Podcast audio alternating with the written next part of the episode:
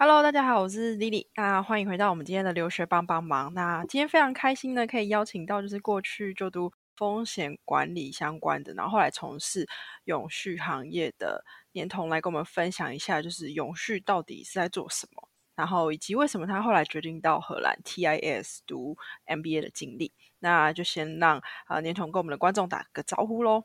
Hello，留学帮帮忙的听众，大家好，我是年童。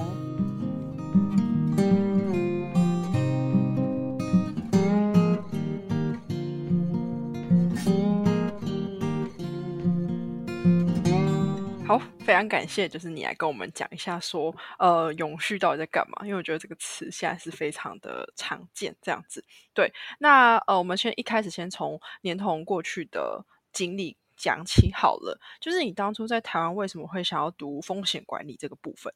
这个是当初就是综合评估下来，我觉得自己比较想要。而且应该也比较适合学商科，然后刚好那个时候在考职考，我觉得商科是可以考最少科目的一个科系。然后另外，我国外的亲戚那时候有特别跟我分享说，哎，在风险管理这一块毕业之后出路应该蛮多的，还有精算师这个选项。那时候觉得听起来还不错，所以我觉得应该会是不错的方向，就这么决定。嗯，了解。所以你的风险管理算是以商科的角度去切入的。没错，OK，就是没有往，比如说，因为可能工程也有风险管理这个部分，这样子，只是可能不太一样。对，但是那时候因为我自己是没有特别想要再往理工科那边去走，所以我就是针对商科的部分了解。OK，可是那那商科的风险管理主要是在做什么，或是你们当初是学了哪些东西？这样？呃，我当初是念正大的风险管理与保险学系。那其实因为它原本是银行保险科系，然后后来拆分成金融系跟风管系。那我们主要学的东西就是，哎，要怎么透过风险管理去帮助一个企业达到比较稳定的经营。然后呢，我们系比较注重在保险这一块，当然保险是一个很重要去管理风险的手段跟方式。但是以正大风管来说，我们大部分的课程都是围绕在保险这一块，像是我们的课程就会有保险法，然后人寿保险、财产保险，各式各样与保险相关的课程。嗯，了解。那这样子的话，就是会造就毕业之后很多同学可能是往保险业前进吗？还是说你们就是学有这些保险的知识之后，到一般的公司去做应用？会有几个不同的出路。当然，你刚才说的就是保险公司会是占大众，可能是内勤，可能是业务。另外一块就是精算师，有些人会再继续念硕士，然后去考精算师的执照，但是。我那时候也有考虑这件事，但是因为精算师的考试它耗时太长，而且要花蛮多资金去投入，那对我来说，我好像没有那么大的没有那么大的兴趣，所以我后来没有选这一块。然后当然也可以到一般的公司去做风险管理的规划，不过综合评估下来。因为我我自己有先去保险业里面接触，那我觉得这不会是我未来想要做的工作，所以我才又找了其他的方向继续，就是发展我的职涯。对，OK，那呃，很好奇问一下，说那你们对保险有一点一定熟悉之后，自己本身也会购买一些保险吗？还是？当然，就是基本的保险是重要的，但。你在买保险的时候，就会去思考说，你买这个保险的目的到底是什么？因为现在台湾的保险业发展的很好，然后它就会有太多不同，就是各式各样的保险产品。那有很多投资型的、储蓄型的，或者是一般人寿保险型的，我们就会知道说，哎，如果你真的只是要单纯买一个保障的话，其实一般保险就够了。那你真的有投资需求的话，是不是一定要买到投资型保险的？可以再进一步的去评估，因为有时候你算下来，它不一定会是比较划算的选项。但是当然，它还是可以提供你基本的保障。了解，了解。OK，就是我觉得现在真的是保险在台湾算是一个发展的非常成熟的产业，这样子没错。对，好，那就是你在学期间，你有到呃 CSR One 当永续实习生，那你那时候可能你就对精算师可能没有那么感兴趣，之后，哎，你怎么会想说要跟永续啊去做一个连接？这样？那个时候就是怎么会接触到永续这件事？是正大有一门课叫社会责任与伦理，然后这门课是选修，然后只有一学分，所以一个学期只要上六堂就结束了。但是我那时候上这门课，就是老师有介绍到企业社会责任这个概念，然后有邀请我印象蛮深刻，就是他邀请了陶氏化学的呃。我忘记他的职位，可能是一位经理，就是他有邀请他来进行分享。那我那时候就有听到说，哎，一个化学公司，然后听起来是对，就是社会环境都有蛮大冲击的公司，他们要如何透过企业社会责任这件事，是去提升他们的企业价值。然后我那时候觉得这件事蛮有趣的，然后就一直放在心里。后来是真的确定说，哎，我好像对金融保险这一块比较没有兴趣，之后才进一步去。探索那那时候就是看到 NCSR One 他们有在找 CSR 的实习生，我就觉得是一个蛮好的机会。我想要透过这个实习去了解企业永续，或是当初当时我们都是在讲企业社会责任这件事到底在做什么，所以才进到这个地方当实习生。了解。那你当实习生的时候，就是主要是要负责什么项目吗？呃，那个时候 CSR One 就是他们开始做永续报告书的评比。所以我们进去的时候，就是帮忙做永续报告书的分析。我们会看很多不同企业发的报告书，然后根据他们发展出来的评比系统，我们去填入相对应的资料。最后他们会进行分析，去看现在永续报告书的趋势，然后企业报告他们永续发展内容的一些相关趋趋势。了解，那这是算是呃不同的公司行号或者是企业委托 CSR One 去分析，说哎我们的报告书好不好这样子吗？其实不是企业委托，是 CSR One 他们自主开始，他们想要做一个永续资讯汇流的平台，也就是 CSR One。他们在做这件事的时候，认为就是可以透过报告书评比的方式分析，应该不算是评比，报告书分析的方式去了解现在永续业界永续发展的趋势。所以他们开始做这件事，然后从那个时候开始，每年就会发展这个报告书。他们大概三四月的时候也会举办呃报告书分析发表会，去让更多企业一起参与，让就是业界的人都可以知道说，哎，现在报告书发展趋势是什么？因为永续这个东西变动的很快，然后台湾自己的发展跟国外发展其实也不太一样。那到底有哪些东西是我们可以在慢慢的加加入到台湾永续发展系统中的？嗯哼。那不同产业的永续报告书会很呃不一样吗？还是说其实不同产业他们对永续的发展是蛮相似的？基本上现在台湾写永续报告书都是 follow GRI 去做揭露。那 GRI 它其实有一个蛮明确的指引，就是你报告书应该要揭露哪些内容、哪些数据，然后你有哪些是必要性揭露，哪些是选择性揭露。那这个是会依产业有一些不同，但主要的不同就会是你揭露的内容。比如说，你可能是化学公司，那你可能就要做更多有害物质啊、化学物质相关内容的揭露。但如果你今天是金融公司，呃，对金控业，你可能就是更着重在你的金融保险商品，它怎么样去就是对社会面或是环境面产生影响，这边就会有蛮大的不同。OK。好，然后再就是说，哎，那你实习完之后也毕业了，那毕业之后你有到科技公司去从事永续相关的工作，那当初的工作内容主要是在做什么？这样子？呃，工作内容主要可以分成两大块，就是一部分是专案类的，另外一部分就是报告类的。那如果是专案类的这一块，我这边主要负责的会是永续供应链的管理。工作内容就包括像是供应商的永续评比，还有相关的倡议活动，我要怎么规划跟执行。然后另外还有比较集团性的永续专案，像是我们怎么透过永续基金啊，去投推动碳水费的减量。那另外还有很多就是永续相关的专案，但就是看公司年度的规划目标去执行。另外一块报告类的，就是会协助公司永续报告书的资讯收集啊，或是整理，然后还有帮忙公司报名相关奖项。因为现在台湾也有很多企业永续相关的奖项，像天下、远见或是 TCSA。对对对，确实是现在很多企业都会想要参加，就是有一些奖项，让自己的公司的形象可能会更好这样子。可是，那你在从事永续这件事情的时候，会觉得比较有无力感嘛？因为可能认识他的人不是那么多，然后公司呃，或许有时候是以先以盈利为目标的话，会觉得嗯，可能自己的呃自己想做的事情没有办法完全都做到，这样吗？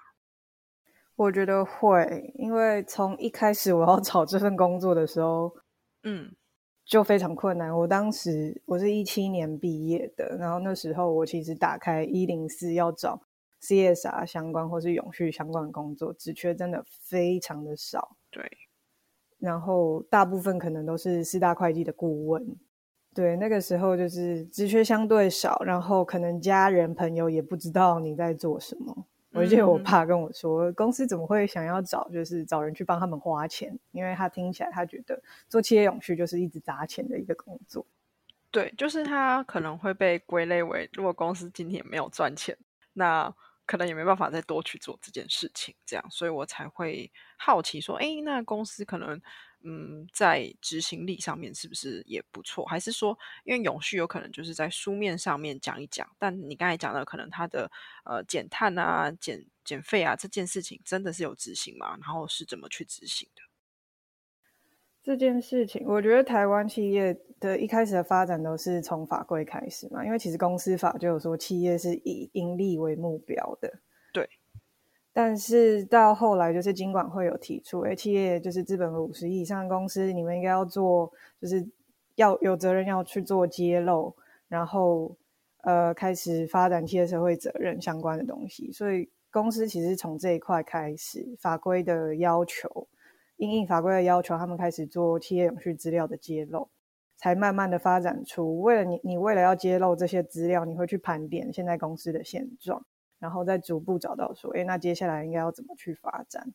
直到现在才有比较完整，就是企业永续的架构在公司里面。当然还有很多公司可能才刚开始，因为我觉得好像二三年的时候，资本额二十亿以上的也都要开始揭露，所以他们也开始面临呃企业要转型的风险。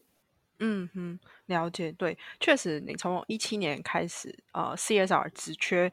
到现在，嗯，二二年来讲，其实我觉得有慢慢的去增加，可能就是法律的规定有所改变这样子。嗯，对，OK，好。然后，呃，你可能从事这个工作大概维持了多久？呃，我在这间公司待了三年半。嗯哼，了解。那那时候其实是由前辈带你一起去做这件事情的吗？还是你就是一个人进去，然后负责所有永续相关的工作？其实我那时候进去，我们单位蛮大的，就是有十几个人。然后就是我们有三个单位，分别负责不同的部分，分别是环安卫，然后供应链这一块，还有就是比较泛企业永续的这一块。嗯哼，了解。OK，算不是一个人只担任全部的工作这样。OK，那你就是在工作了三年之后。然后你后来可能就是决定出国，可是让你出国的契机是什么？因为有些人可能觉得做的蛮顺的，也蛮上手，之后就不会想要往其他方向去前进。这样，呃，我就是一开始就是我在开始做企业永续这件事之前，我就想说我未来想要出国再进修，但是那时候方向还比较不明确。然后在工作一段时间之后，我比较大的体悟是要推动企业永续这件事。其实会比较需要一个更高的职位，就是如果你只是基本阶，哎，基层人员，对，好，如果你只是基层人员的话，其实你在推动永续上会有很大的阻力跟向上沟通的困难，所以我就觉得，那我未来还是希望可以就是走到经理人的职务，这样才有机会去做做更全面的永续策略规划跟发展。嗯哼，了解。对啊，可能是在基层的时候讲话，确实呃就已经不是公司最需要重视的事情了。然后又是基层的话，确实呃讲出来的声音可能比较常会被无视或者漠视掉这样子。对，那可以再分享一下，说那你当初既然决定要出国了，为什么？其实现在有很多永续相关的硕士，你为什么不是去选一般的硕士，而是去选择？呃，荷兰 TIS 商学院之间的 MBA，呃，有两个主要的原因，一个是硬条件问题，就是你要申请荷兰的硕士，基本上你的学分数要够。但是以荷兰跟台湾的学分数的架构来看，我必须要在台湾再念一个硕士，我的学分数才会够让我去申请荷兰的硕士。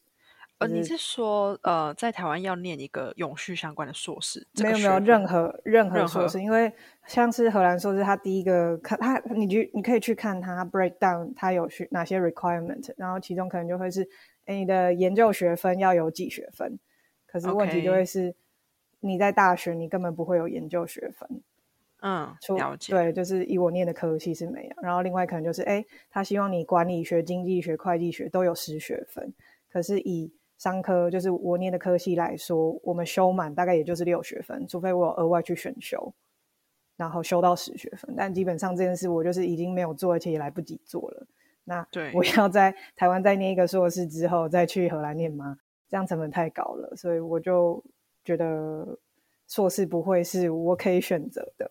然后另外是因为硕士它就是比较偏学术伦理嘛，然后我是想要找比较实务导向的课程，想要希望直接毕业后可以找到工作。那这样看下来的话，其实 MBA 会比较符合我的需求，所以我才选择 MBA。嗯，了解。可是你有提到说，哎，关于荷兰这个公呃这个国家的学制跟台湾不一样。那你那时候为什么可能没有考虑其他国家？其实北欧其他国家也许学制一样，德国可能学制也是一样，呃，就是可以接受你读一般硕士。那时候没有选其他国家的原因，只选荷兰是为什么？我觉得最大的原因是我身边有太多就是同同一个产业的前辈啊，或者是朋友都有来过荷兰，就是不管是念书或是工作，然后他们也很推荐这个地方。所以，我我蛮大是受他们的影响。那就是在这么多人这么多次都提到荷兰这个国家之后，我自己也会去做一些调查。我想要了解一下为什么这个地方会被大家推荐。那我看到是荷兰它的文化背景，就是首先荷兰它就是一个填海造陆的国家，大家都知道。那它在历史中就是一直在想办法跟水共存。所以我觉得从他们的文化发展脉络，他们就已经有永续意识存在。所以在推动永续，或是他们后续在发展永续上面，都有蛮大的进展。然后另外就是他们的民族性，他们比较自由开放，他们很接受新的 idea，所以在社会创新上面，他们也做的蛮前面。这个就会是我蛮想要来这边看看，而且我看到这边有很多很蛮大的国际型企业，他们都是很投入在永续发展这一块。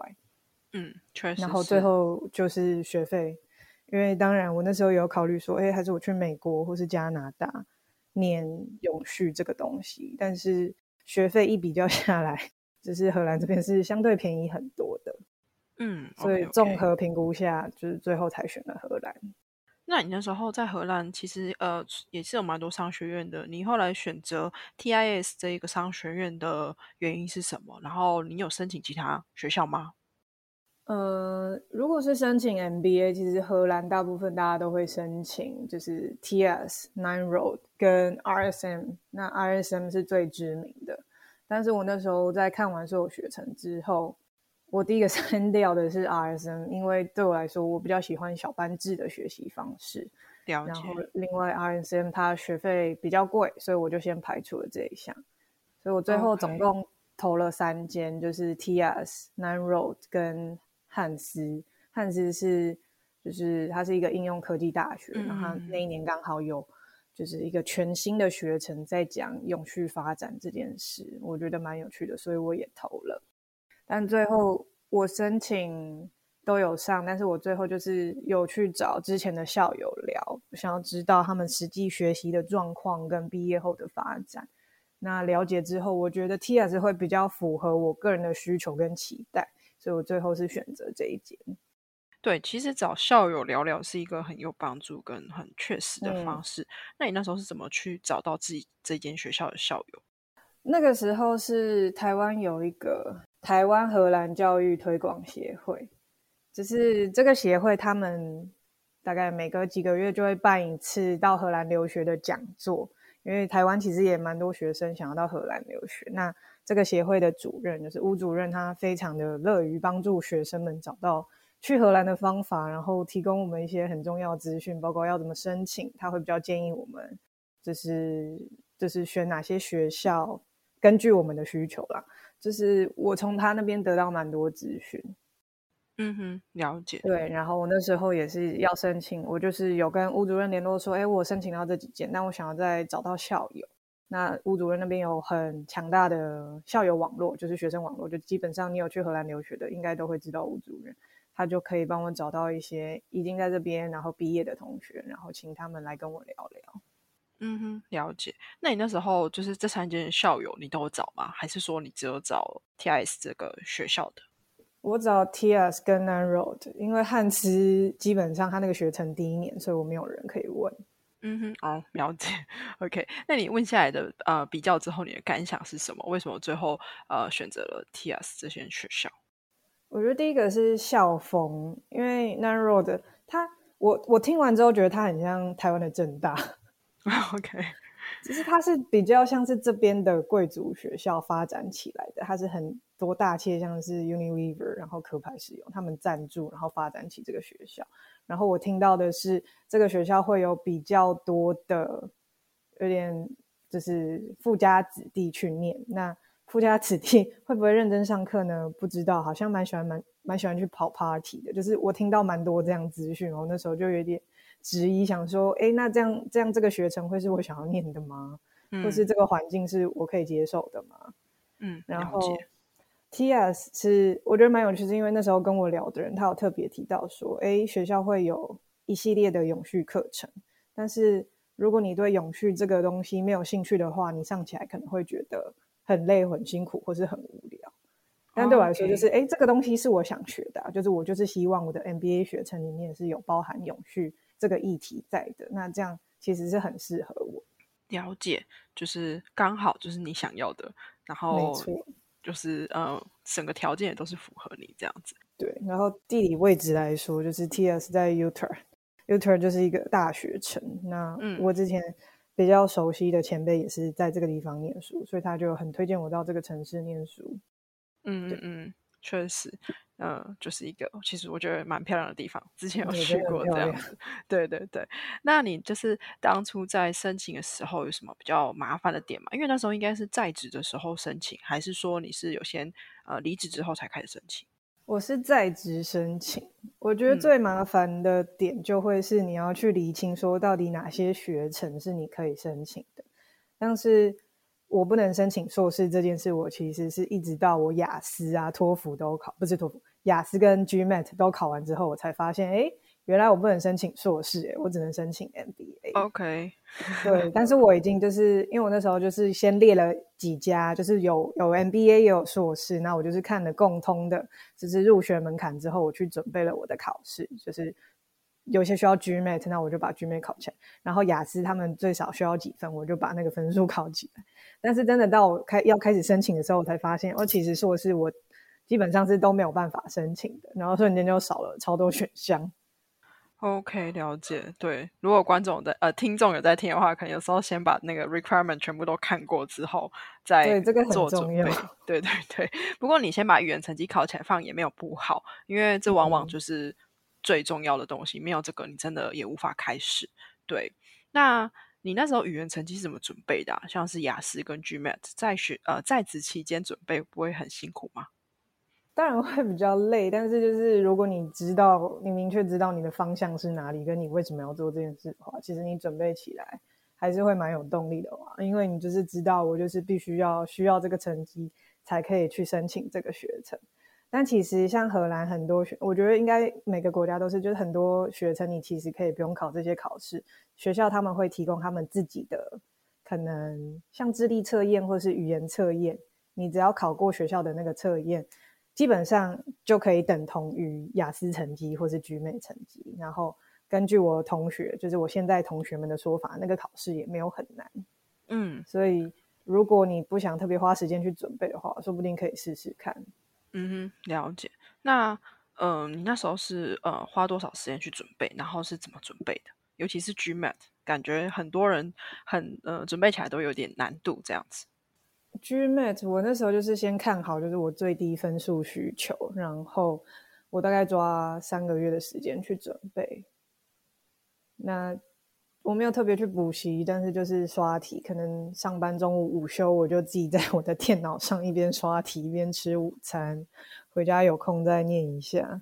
嗯哼，然后后来有考到，就是考一次也有考到我需要成绩，我就没有再特别考。但是我也没有考的特别高分，因为对我来说，就是我觉得我申请的是 MBA，那他要看的应该只是要确认说我不是笨蛋，我是可以考到这个成绩的。然后他们更重视的应该是我的产业背景，因为 NBA 它有一个要求是你要有三年的工作经验，所以我想说我的工作经验应该会更有力的去说服他们说可以录取我这个学生。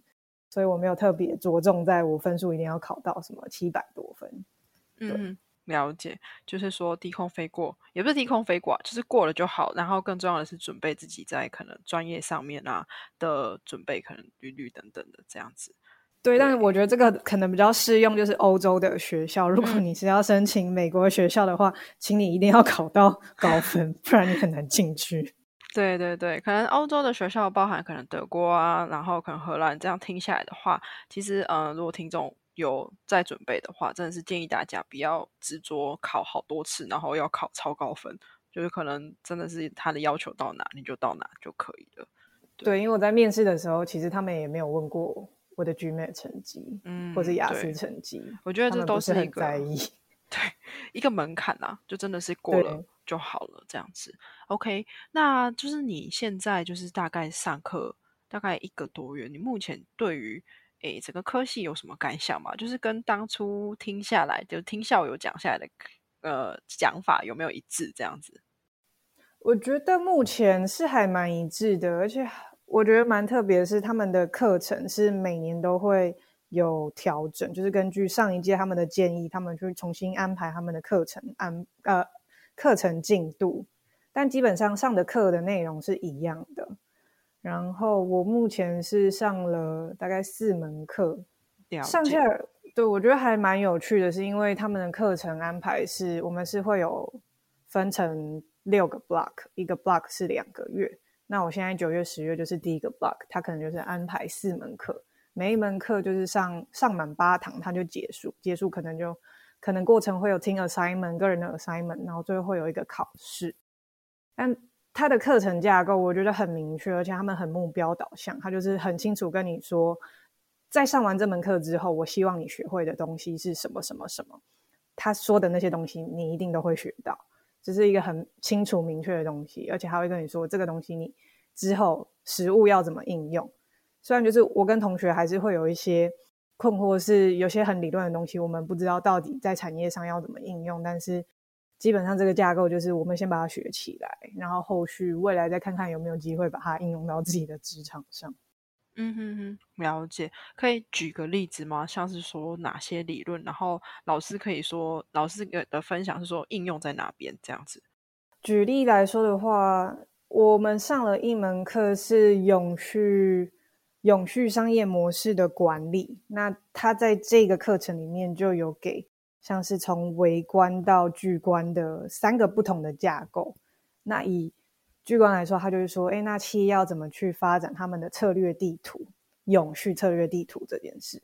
然后这件事很有趣，因为我在台湾的企业里面有做过，但是老师给的架构是一个更明确的架构，它有一个理论，但我这边就不多解释它。它有一个理论架构在，你要怎么从。有四个阶层，你要怎么从最低的阶层一直发展到最高的阶层？可是，就是大家在想这件事的时候，就会觉得说，哎，那其实你要发展出这个模型，你需要很多很多很多的资讯，而且如果你不是这个专业背景的人，你其实很难把这个模型发展出来。甚至我过去可能有做过这件事，我还是不是很清楚这个东西要怎么完整的发展出来，并且应用到企业内部中。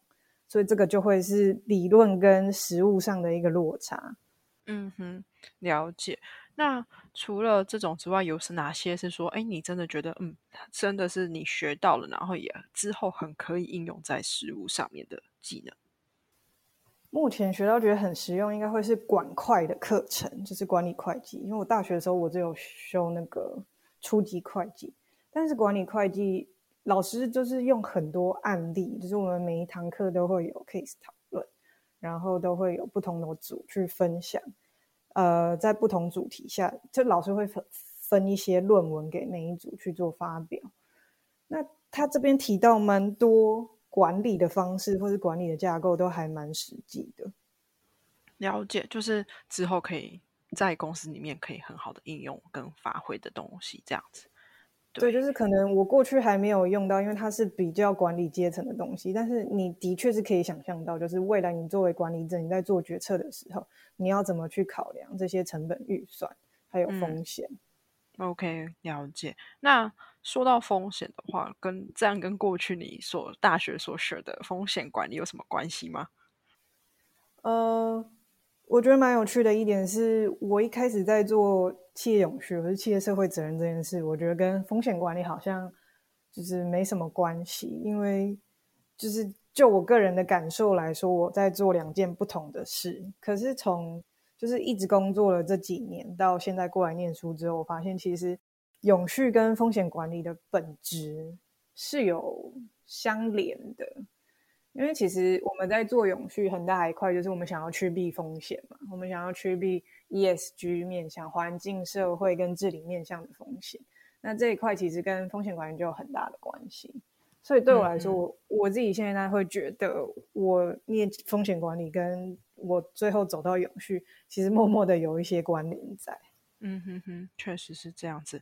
好，然后，嗯，除了就是上课的内容之外啊，你可以分享一下，就是说，诶，身边的同学，大家的背景是怎样子的？然后，呃，整个上课的氛围是如何？我觉得蛮特别的是，我在来念这个学程之前，我本来预期我的同学会有一些是有永续相关背景的。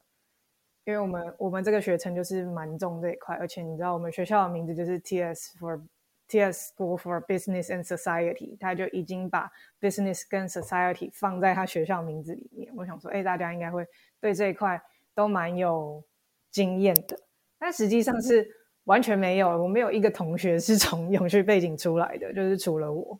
嗯哼，那他们都什么背景？很多，就是我的同学，我们大概有快四十个人，然后。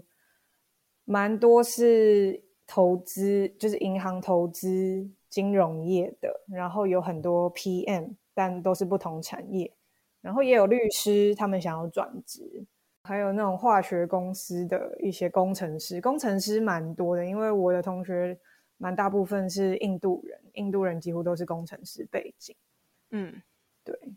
大概就是这种。那你有跟他们聊透？你有透过跟他们聊天的过程当中，可以呃去理解说，哎，他们为什么想要踏入这个永续的产业，或是为什么想来这个 MBA 吗？呃，大部分人想来 MBA，我先讲一下，就是我的同学大部分来自的国家都是开发中或是更落后的国家，像是呃奈及利亚、俄罗斯、印度。就是这些比较不是我们想象中非常先进的国家，嗯，但其实，在跟他们谈永续这件事情的时候，就非常的特别，因为他们会给我很多 feedback，就是说，他说他们这种 emerging country 对他们来说生存是第一要件，他们都已经没办法生存了，他们怎么谈永续？那在课堂上，我们有很长就是提出来跟老师讨论说，哎，对，那这样在开发中国家或者未开发国家，他们要怎么去看待永续这件事？那老师目前给出答案是，它是一个 process，它它需要一个就是历经一个很长的过程。当然就是不可能现在叫他们做，他们就开始做，因为这个成本太高了。但是这件事可以是可以发生的。然后后续会，他就说后续会有一个一门课程是专门在探讨，就是 emerging country、emerging market 要怎么去看永续这件事情。他就说，请我们期待。嗯哼，了解。对，这确实是一个蛮。好的问题，因为真的他们可能生存就是一个最大的问题了，没有办法再顾及，甚至最简单的环保，他们可能都没有办法做这样子。对，然后回到刚刚你最初的问题是，那他们为什么想来念 MBA？最大的条件就是最大的诱因是他们想要改变他们的生活环境，所以大家目标基本上都是想办法来荷兰念书之后找到工作，拿到永久居留证，留在这里。OK，了解。哎，那你也是自己想要留在那边工作？我目前是希望可以留在这边工作，可能三到五年，之后再找机会回台湾。OK，因为对我来说，很大一个来这边留学的目标是我想要学到这边的企业到底是怎么落实永续这件事，然后我可以带什么回到台湾的企业中。OK，OK，了解。那嗯，关于拿永续这件事情，就是在荷兰拿永居是容易的吗？在荷兰拿永居，我觉得不算难。基本上你在这边住了五年之后，你要考一个融入考试，他会考，就是有点像英那个荷兰文检定，好像今年有改，要考到 A one 才可以。但是除了语言考试之外，好像没有其他特别的规定。了解。所以，相对于可能其他英美国家来讲，荷兰算是一个比较容易让外国人待下来的国家，对吗？对，因为我有一个同学，就是我有一个印度同学就有分享，他说他其实就是他他来这边念书是他的公司赞助的，然后他其实已经有拿到美国一个非常大知名公司的 offer，但是他后来决定没去，就是因为他发现他就是印度人要在美国拿到。绿卡这件事情太困难了，那他不如放弃，他直接想办法来荷兰，然后再找一份工作。对他来说，投资报酬率还比较高。对他可能他，因为他可能可以拿到美国的 offer，可能在荷兰要拿到也不是太困难的事情。这样没错，所以他就是一个老神在在的状态。我就不知道他为什么还要念书。OK OK，看先享受当学生的时光吧，就这样子。OK，好。然后你一边就是在读 MBA 的过程中，其实你还有做兼职，就是做永续顾问。那请问这是一个你什么样的工作？然后你平时怎么去兼职的？这样？嗯，永续顾问这一块比较算是我们是专案合作，那我就是会跟他们定期有 case 的时候，或是有需求的时候，我们线上讨论。那因为目前就是因为我也在国外，所以可能协作的内容就会是比较是我可以独立完成的。那就是我这边独立完成之后，会再跟他们对过资料，然后他们再进行下一步。OK OK。我发现其实有蛮多 MBA 同学，他们同时是有在还是有工作。对对，其中一个我的同学，他甚至现在是 CEO 的角色，但是。他也跑来念书，所以每天看到他，他就是一直在电话中，因为他就是还是需要处理公司的事情。嗯哼，了解。那你自己就是目前在荷兰待下来之后，你自己有什么心得感想吗？就是跟身旁朋友们的听下来的感想是很相似的吗？还是你会觉得嗯有一些小小文化冲击的地方？目前适应下来都觉得还不错。我觉得有一大块原因是因为我身边没什么荷兰人。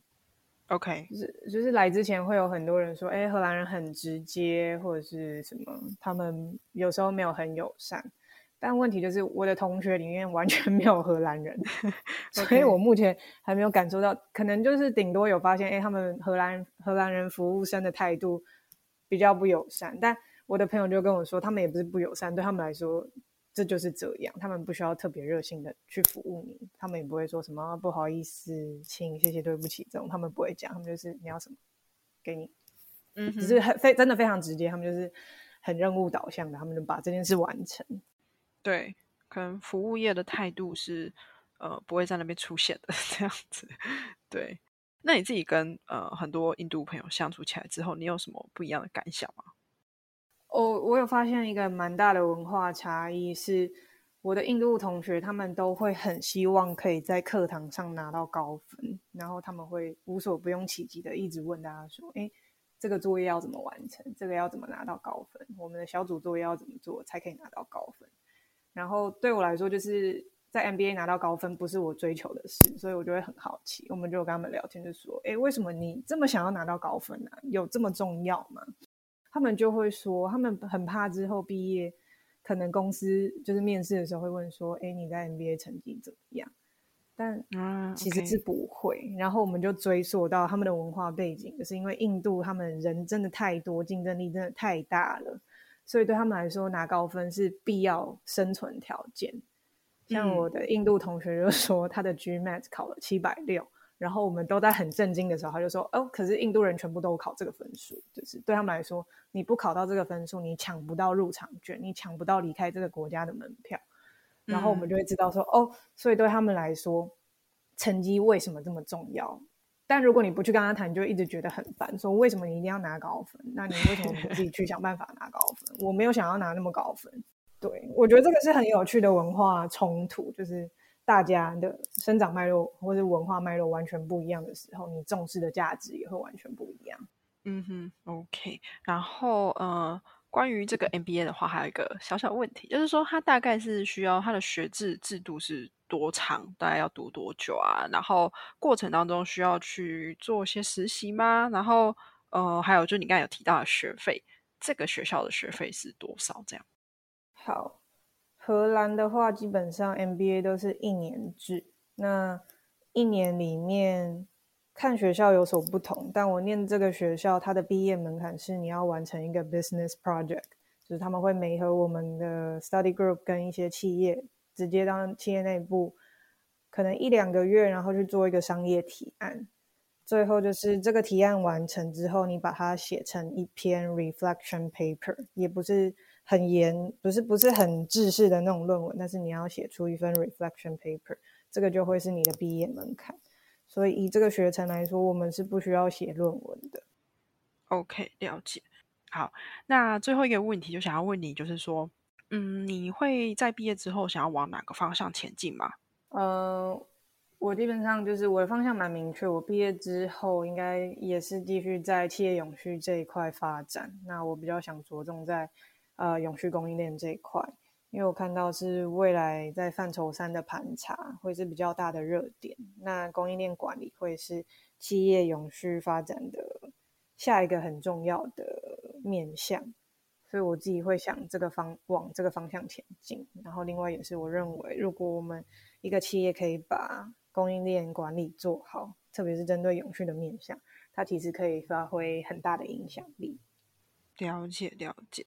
好，那就是呃，祝你接下来可以很顺利的在荷兰找到自己想要的职缺或是工作这样子，然后也希望将来有机会可以带更多永续的专业回到台湾，对台湾有更多的贡献这样子。